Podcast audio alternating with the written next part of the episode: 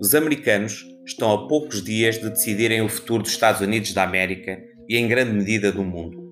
Donald Trump e Joe Biden lutam pela presidência do país das oportunidades.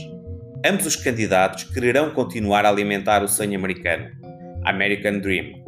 As terras do tio Sam chegam dos ecos de uma democracia madura e de pessoas que não permitem que a idade seja um obstáculo ao exercício da, da cidadania, desde logo o direito de voto.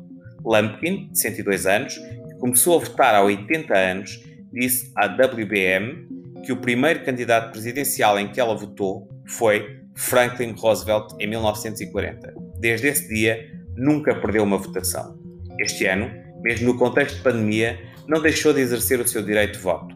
Vestiu um fato de proteção e levou o seu boletim para os serviços de correio, garantindo que podia votar com segurança.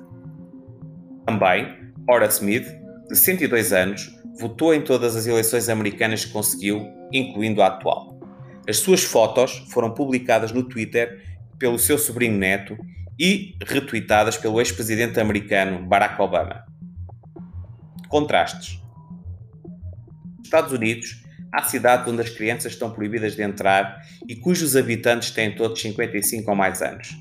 Village, a norte da Disney World, é uma cidade para reformados com mais de 100 mil habitantes.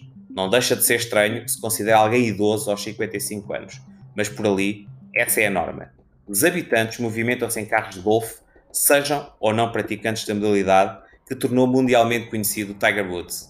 O sexo compulsivo entre os seus habitantes talvez explique a maior taxa de doenças sexualmente transmissíveis dos Estados Unidos na última década.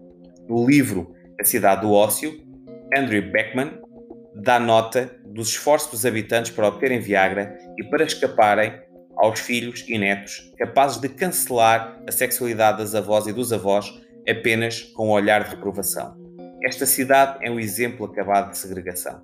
Ao idadismo, discriminação em função da idade, somam-se outras exclusões. A saber, os residentes são pessoas idosas, brancas, cristãs e conservadoras. Contrastes e paradoxos dos envelhecimentos na América.